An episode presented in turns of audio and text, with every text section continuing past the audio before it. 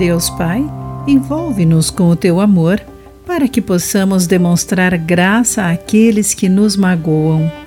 Olá, querido amigo do Pão Diário, bem-vindo à nossa mensagem do dia. Hoje lerei o texto de M. Butcher Pai com o título Demonstrando Graça.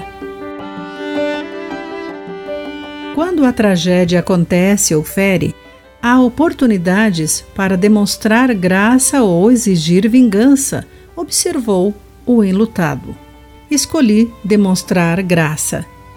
A esposa do pastor Eric Fitzgerald morreu num acidente de carro causado por um bombeiro exausto que dormiu enquanto dirigia para casa.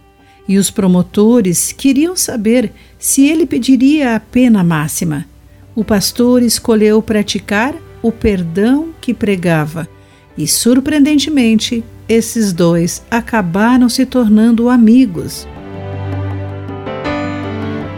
O pastor Fitzgerald vivia pela graça que recebera de Deus, que perdoara todos os seus pecados.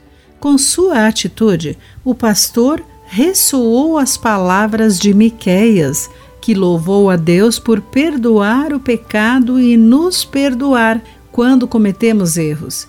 O profeta usa uma linguagem visual para maravilhosamente mostrar-nos até onde Deus vai para perdoar o seu povo, dizendo que Deus pisará sobre nossas maldades e lançará os nossos erros no mar profundo. O bombeiro recebeu a dádiva da liberdade naquele dia o que o aproximou de Deus. Seja qual for a dificuldade que enfrentamos, sabemos que Deus nos alcança com braços abertos e amorosos, que nos acolhem em seu abraço seguro. Ele tem prazer em demonstrar amor. Ao recebermos o seu amor e graça, ele nos concede força para perdoarmos os que nos ferem, até mesmo como esse pastor foi capaz de perdoar.